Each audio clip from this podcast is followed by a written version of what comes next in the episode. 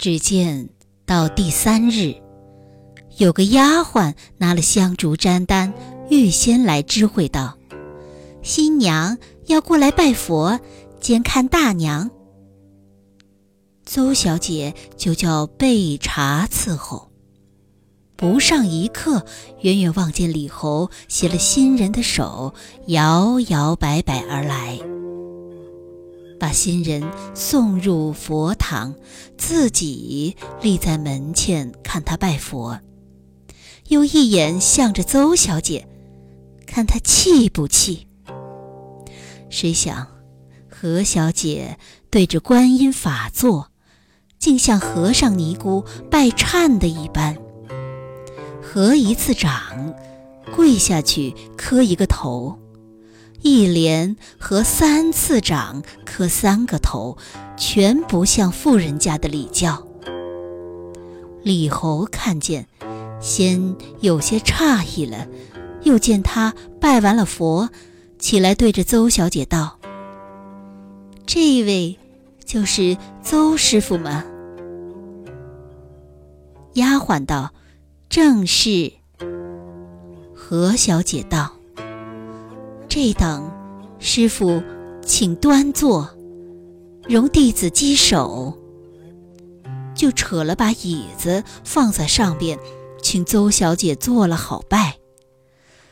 邹小姐不但不肯坐，连拜也不叫他拜。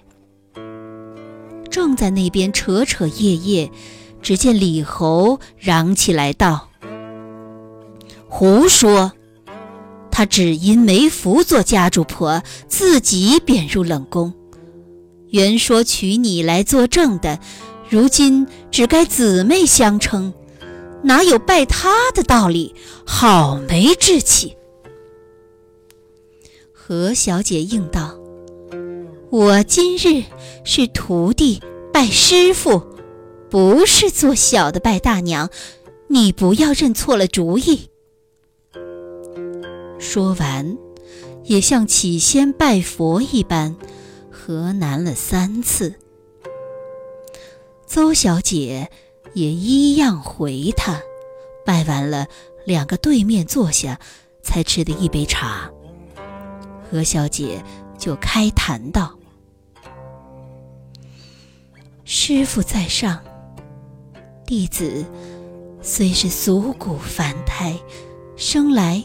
也颇有善愿，只因前世罪重业深，今生堕落好人之际。如今也学师傅猛醒回头，情愿拜为弟子，陪你看经念佛，半步也不敢相离。若有人来缠扰弟子，弟子拼这个臭皮囊去结识他。也落得早生早化。邹小姐道：“新娘说差了，我这修行之念，蓄之已久，不是有机而成的。况且我前世与阙家无缘，一进门来就有反目之意。”所以退居静室，须左待贤。闻得新娘与家主相得甚欢，如今正是新婚燕尔的时候，怎么说出这样无情的话来？我如今正喜得了新娘，可保耳根清净。若是新娘也要如此，将来的静事，竟要变作闹场了，连三日也不得相安，这个断使不得。